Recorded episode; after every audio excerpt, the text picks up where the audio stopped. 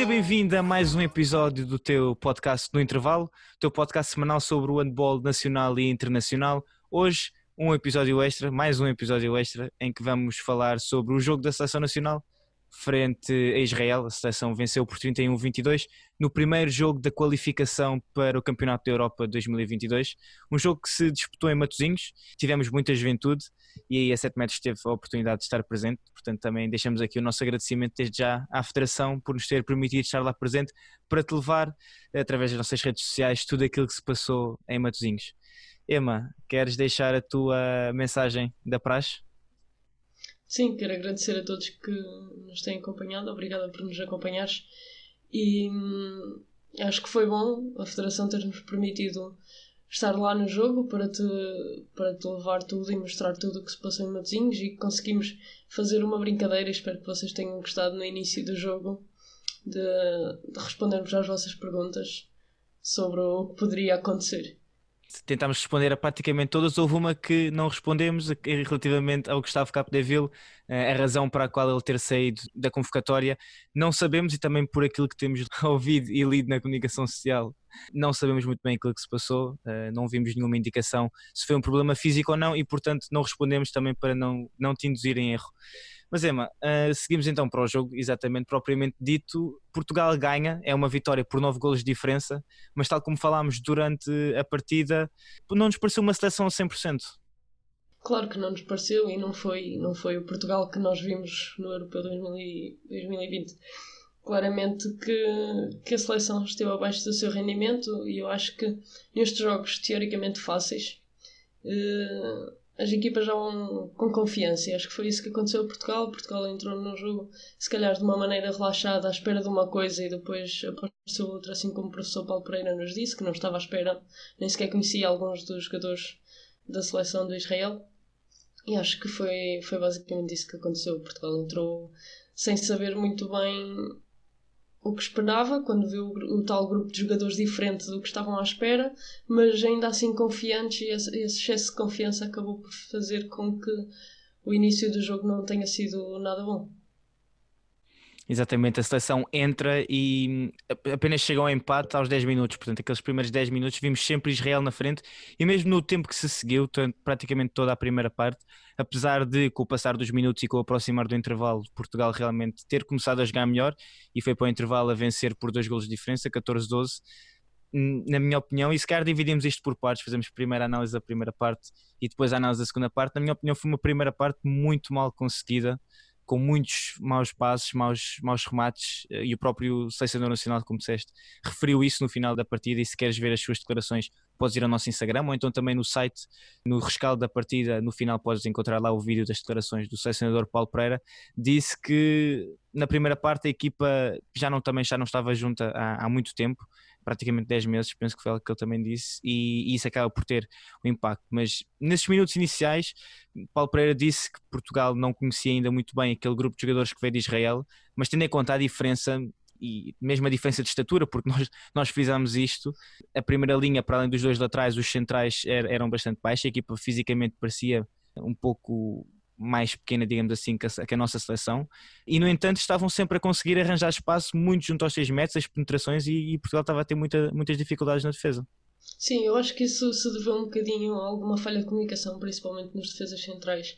Na primeira parte isso notou-se várias vezes em que temos os, os dois defensores de centrais a sair ao portador da bola e o pivô ficar sozinho nas costas, ou muitas vezes tínhamos o Alexis ou o Iturriza porque a nossa seleção defendeu muito, já era muito avançado, com muita pressão dos segundos e terceiros defensores. E houve muitos momentos em que essas saídas foram mal calculadas e o central de, de Israel, que é extremamente pequeno, mas é rápido, isso torna-se complicado uh, de um jogador como o Iturriza ou o Alexis conseguirem acompanhar essas movimentações rápidas. Eu acho que isso falhou muito na primeira parte e essas saídas da defesa acabaram por abrir espaços nas costas para o pivô ou os próprios, o próprio central conseguiu algumas vezes passar e mesmo o lateral direito nós vemos algumas vezes ele conseguir ultrapassar eh, facilmente o defesa e ir aos 6 metros. Exato, e nós referimos eh, na antevisão da partida que o central, o central titular da seleção israelita, um jogador que joga em França, e aqui tivemos algum debate em relação a como se diz o nome da equipa, se é Limoges, se é Limoges, neste caso vamos dizer Limoges à portuguesa, uh, um central de apenas 1,72m, Joao Lumbroso, uh, que, tal como disseste, 1,72m, um jogador muito baixo, tendo em conta a diferença de estatura para, para a defensiva portuguesa, fez-se sentir. Uma coisa que também falámos e, e achámos muito interessante, pelo menos eu fiz questão de dizer, foi que tivemos muita juventude do lado de, de Portugal, diria mais naquela segunda parte da, da primeira parte, aqueles segundos 15 minutos, em que chegou uma altura em que tínhamos na baliza Manuel Gaspar, André Gomes a lateral esquerdo, Miguel Martins a central, Diogo Silva a lateral direito, Lionel Fernandes a ponta esquerda e hum, Luís Frada pivô. Apenas o António Areia era o único jogador que não faz parte assim desse lote sub-23 ou 24. O que é que te pareceu também essa aposta? Já sabíamos, era, esta geração era uma geração com muito talento, uh, mas o que é que te pareceu também essa aposta do, do selecionador em, em também dar minutos a esse quase sete que estava a jogar, que era tudo jovens? pareceu-me muito bem e eu como portuguesa e como treinadora fico muito feliz porque não é muito normal nós vermos uh, mais do que dois, três jogadores por geração a integrarem a equipa principal. E nesta geração, retirando o Miguel Martins, todos eram sub-21 ano passado. E o Miguel Martins só faz diferença de um ano. Ou seja, estamos a falar de muitos jogadores da mesma geração com imenso potencial a integrar a seleção A, o que é extremamente bom. E como nós já falámos na primeira temporada do, do, do nosso podcast no intervalo, não sei se está aqui alguém que se lembra, se se lembrarem, avisem-nos. Eu lembro-me perfeitamente de nós estarmos a falar do gap que existe na nossa seleção. Nós temos muitos jogadores com 30, 29, 30 e depois ali com 24, 25 e 26 anos acho que não temos ninguém. Houve 3 anos de formação em que não houve ninguém a integrar a seleção A e agora nós conseguirmos ver estes jogadores todos da mesma geração entrarem é gratificante. Eu acho que, que é assim que podemos classificar isto. Exato, muitos jovens e, e, que se bateram bem e aliás foram eles que conseguiram fazer com que Portugal passasse para a frente o Manel e eu coloquei na, no rescaldo do jogo, acho que foi a grande figura da partida.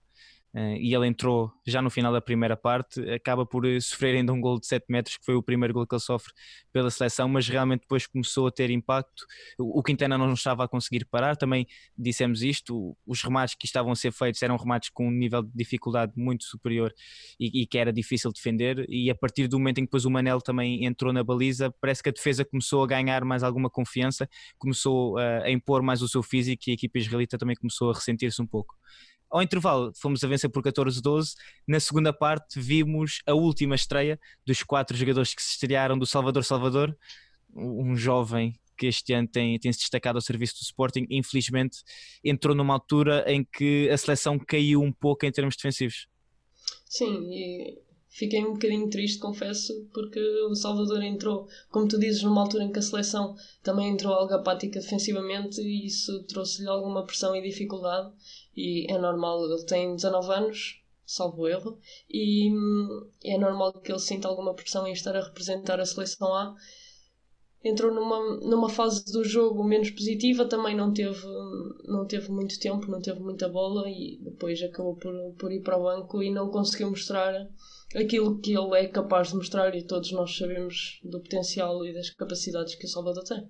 Um jovem que, que entrou e quando estávamos lá antes do quando estávamos presentes no, no pavilhão antes do início da, da, segunda parte vimos o professor Paulo Pereira a falar com ele a ter um, uma atenção especial ao Salvador por ser exatamente o jogador mais jovem desta, desta convocatória hum, final, apesar de termos tido, tal como também referimos, o Martim penso que é mais novo do que o, do que o Salvador. O Salvador tem 19 anos, o Martim penso que, que ainda só tem 18 mas vimos isso, o selecionador a ter uma atenção especial em relação ao Salvador para, para o preparar, porque era a sua estreia na seleção nacional e infelizmente entrou e a seleção sofre, ou recebe duas exclusões dois minutos logo ali nos primeiros três minutos da segunda parte e depois acaba por ir para o banco, só entra na fase final já do encontro, numa altura em que também já estava frio, não teve propriamente também tempo para aquecer e depois quando entrou uh, também levou a suspensão de dois minutos e acabou por terminar o jogo no banco mas apesar de tudo é preciso frisar aqui, o Salvador com 19 anos já, depois de ter estado na convocatória alargada para o Europeu de 2020, uh, eh, entrou e, e, e, já tem a sua primeira, a sua primeira um, internacionalização pela seleção A. uma, na segunda parte realmente começámos a ver uma diferença e o, e o selecionador Paulo Pereira também o disse, que na segunda parte confirmou-se a, a, diferença entre as duas seleções.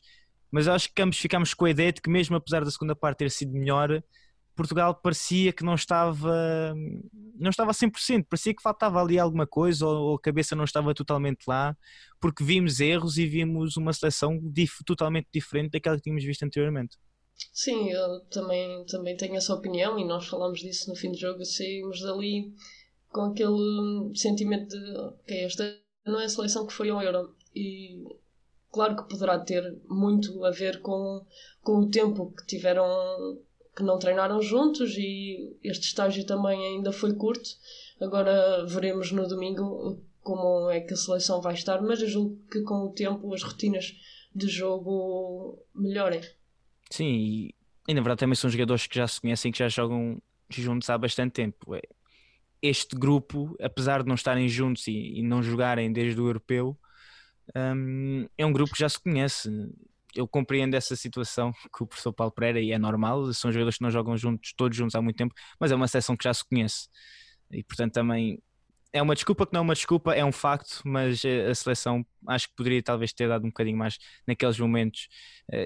Mas pronto, o que importa é que vencemos, vencemos Israel e já temos jogo no domingo frente à Lituânia. Antes de passarmos para essa antevisão, digamos assim, ao jogo da, da Lituânia, aquilo que eu te ia perguntar era: tivemos quatro estreias e, portanto, se analisávamos a estreia de cada um dos estreantes uh, um pouco mais a fundo. Apesar de o selecionador ter dito isto, se vires das, das declarações, ter dito que houve cinco estreias, um, eh, o Diogo Silva já se tinha estreado pela seleção, não tinha sido em jogos oficiais, tinha sido num, num torneio, na Yellow Cup, mas já tinha jogado pela, pela seleção principal e, portanto, estes quatro que nós vamos falar agora estrearam-se, primeiro jogo oficial ou, ou não oficial, pela seleção. Começamos pela baliza, o Nel Gaspar tem-se destacado ao serviço do Sporting, entrou e também se destacou neste, neste encontro. O que é que te pareceu a exibição do, do guarda-redes?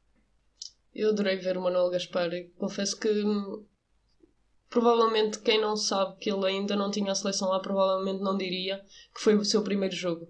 Porque apesar de jovem ele não se deu à pressão e à responsabilidade. Ele entra num momento em que o Quintana, que é o guarda-redes que é, que toda a gente sabe da capacidade que ele tem, o Manuel Gaspar entra no jogo no momento em que realmente o professor Paulo Pereira apressou nele e precisava que ele entrasse bem. E o Manuel correspondeu e muito bem, como também já o fez no Sporting, principalmente nas competições europeias.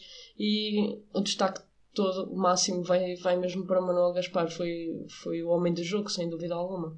Exato, ele que entra e termina com 8 defesas, uma percentagem de defesa de 47%, e nós já temos vindo aqui a falar de guarda-redes nos últimos episódios e 47% é imenso, foi quase praticamente metade dos remates que, que, foram na sua direção conseguiu defender.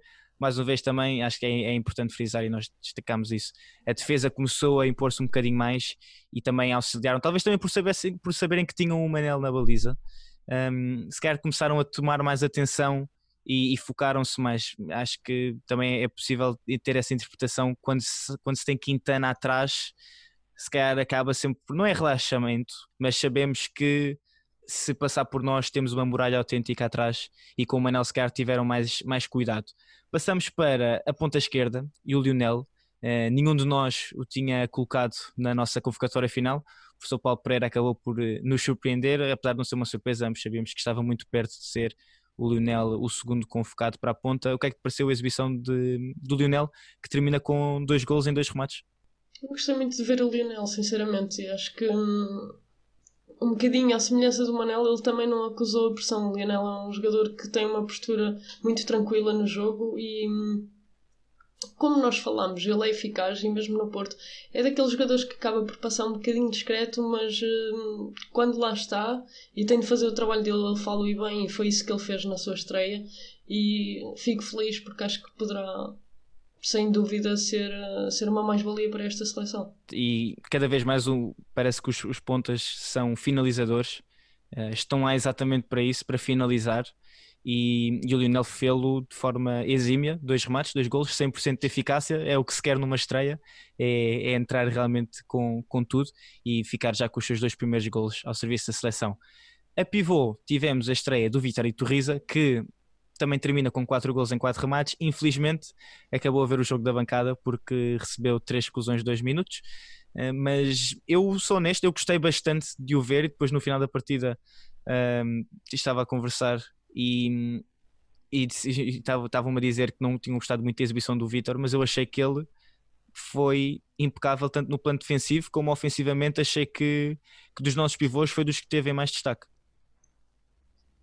Sim, eu também tenho que concordar contigo. Eu acho que o Vitor fez um excelente jogo. Acho que foi, aliás, atrás do Manuel Gaspar, se tivesse de destacar mais algum jogador, provavelmente seria o Vitor. Tanto ofensivamente como defensivamente teve muito bem. Claro que teve três erros e foram três erros que lhe custaram três sanções e acabou por não conseguir terminar o jogo dentro de campo. Mas acho que fez uma boa exibição e ele veio dar um bocadinho mais de, de vida à nossa defesa. Portugal consegue defender com uma defesa muito mais móvel, muito mais pressionante, tendo Vitório Torriza em detrimento de Daimar Salina, que acaba por ser um pouco mais pesado, mais lento. E acho que o Vitor não é que não seja menos pesado, mas acaba por ser mais rápido que o Salina e acho que é sem dúvida uma mais-valia para Portugal.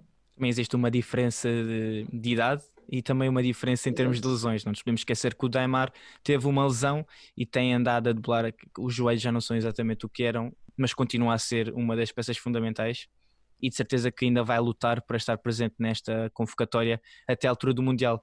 Um, antes de passarmos para o último, para o Salvador, queria também saber a tua opinião, porque nós falamos disto. A dupla Luís Frade e Vitória Torres a defender no meio foi algo que nós na altura durante o jogo achámos que estava a funcionar e de que maneira, porque são dois atletas que não são extremamente possantes, mas são muito móveis, têm uma força tremenda e viu-se que a partir do momento em que eles estavam os dois a defender no meio, a seleção começou a ter mais mobilidade na zona central, conseguiam pegar e, e atacar, do bom, num bom sentido, o, o, portador da bola mais junto aos 9 metros e depois permitia isto também ter outra folga para, para defender.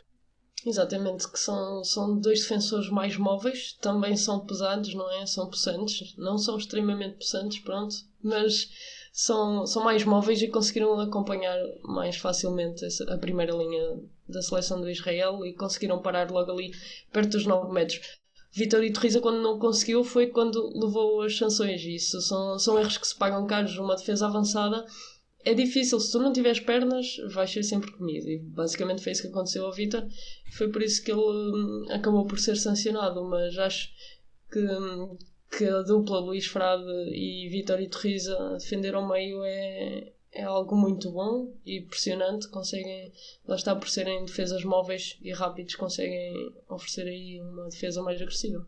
E chegamos à, ao último estreante, o Salvador Salvador. Já falámos um bocadinho antes, mas acho que também podíamos falar mais o um bocadinho mais em, em detalhes, o Salvador que entra e entrou numa fase difícil. Nós na altura vimos que Portugal recebe duas exclusões de dois minutos, começa já com menos dois, mas o Salvador realmente acaba por ser substituído, mas ele não havia muito mais que pudesse fazer na altura. O selecionador acaba por tirarem para colocar o André Gomes, um jogador mais experiente e também tendo em conta aquilo que víamos na altura, um jogador que também oferecia um pouco mais em termos talvez de mobilidade e em termos de, de explosividade no ataque.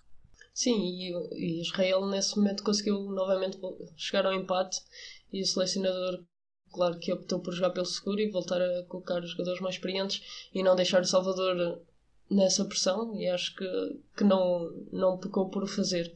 Mas fico com, com pena, confesso, de, de no decorrer da segunda parte, quando o jogo ficou mais tranquilo, continuarmos a ver ali Salvador e nós que estávamos no pavilhão víamos que ele estava no banco, mas estava ansioso por entrar e nós percebemos e, e claro que vai chegar o momento dele e nós também temos de perceber isso e foi como o professor Paulo Pereira referiu é um passo de cada vez e vai chegar o momento dele e eu tenho a certeza que quando esse momento chegar ele vai corresponder. Exato, até porque no último, penso que foi no último episódio, talvez no anterior, falámos, no anterior, né, em relação à convocatória, falámos na questão de saltar uh, etapas e aos 19 anos já estar na, já estar na, na seleção, mesmo que não tivesse jogado, só por si já era, já era um feito tremendo, tão, tão jovem e já estar numa seleção tão forte como a seleção nacional, que acho que podemos dizer isto com algum orgulho, é uma, uma das boas seleções a nível europeu, sexta classificada no Europeu 2020 e, e acho que cada vez vemos mais esse talento, que os jogadores também jogam fora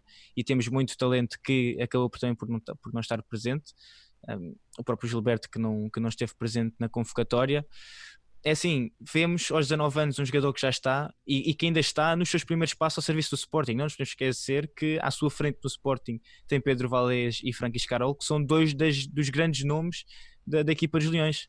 Sim, sem dúvida. E mesmo assim, Salvador, quando tem tido tempo no Sporting, muitas das vezes tem, tem conseguido assumir e bem. Eu lembro-me do jogo na Roménia contra o Constanta que o Salvador entrou numa fase complicada do jogo e conseguiu fazer o que os outros não estavam a conseguir fazer. Isso é dar mérito a quem o tem e claro que ele terá de ter um bocadinho de, de calma que vai chegar já chegou a hora dele, não é? Que ele na verdade já foi, já foi convocado, já teve o seu tempo, embora pouco, e nós estarmos a ter aqui esta discussão só indica que acreditamos no potencial dele e que sabemos que mais cedo ou mais tarde ele vai aparecer e Portugal venceu assim por 31-22 e no domingo vai jogar frente à seleção da Lituânia que perdeu frente à seleção da Islândia por 36-20. Ema, um jogo fora é sempre complicado. Um, então nesses países sabemos sempre que costuma sempre ser sempre muito mais difícil. Acho que este ano talvez tenhamos uma certa vantagem porque o facto de não ter adeptos na bancada acaba por ser mais fácil não ter essa, essa pressão que vem sempre de fora. Sabemos que os países nessa zona do leste europeu tem sempre muita pressão que vem da bancada, os adeptos são fervorosos. Um, não sei o que é que achas que podemos esperar da seleção portuguesa nesse jogo de domingo? Eu espero que, que consigamos ver um Portugal ligeiramente melhor do que teve no jogo de quarta-feira, mas sabemos que Portugal já foi a Lituânia no ano passado e teve dificuldades. Eu acho que empatou o jogo, ou venceu por um, foi um jogo assim muito complicado. Um. E, e eu acho que não vai ser mais fácil. A Lituânia tem um excelente central, o Malasinskas, acho que é assim que se diz, que joga no motor, e tem também o lateral esquerdo, que é colega da equipa de Gilberto Arte e de Alexis Borges, o Truchanovicius. Eu não sei, que eu não consegui ver o jogo entre a Islândia e a Lituânia ainda, mas o Truchanovicius acho que não jogou. Eu não sei se ele estará lesionado, se estará confinado, mas Claro que se ele for, é uma peça importante para a seleção da Lituânia, não tenho dúvidas disso, e será uma preocupação para Portugal. Exato. Claro que Portugal vai ter de preparar bem o jogo e talvez venhamos a ver o 7 para 6, que neste jogo com Israel foi uma, uma coisa que não tivemos. Exato, e dizíamos na altura que antes do jogo, quando estávamos a responder às perguntas, perguntaram exatamente uh, sobre esse 7 para 6, na altura referimos e referiste que, que deveria ser mais de uma perspectiva de de treino, entre aspas, porque esperávamos muito mais facilidades da seleção israelita. Acho que ambos entrávamos neste jogo com alguma confiança e não esperávamos que, que aqueles minutos iniciais fossem assim tão difíceis quanto, quanto foram. Portanto, Portugal joga no domingo, frente à Lituânia, a segunda jornada desta qualificação para o Euro 2022. O jogo também deverá voltar a ter transmissão na RTP2. Sim, Sim. às 14 horas. Portugal joga às 14 horas, então, no domingo, frente à Lituânia. O jogo vai ter transmissão na RTP2. Até lá, vais ter ainda este episódio e não te percas o próximo episódio também na próxima terça-feira, deste no intervalo. Meu nome é Leonardo Bordonhos e até à próxima. Thank you.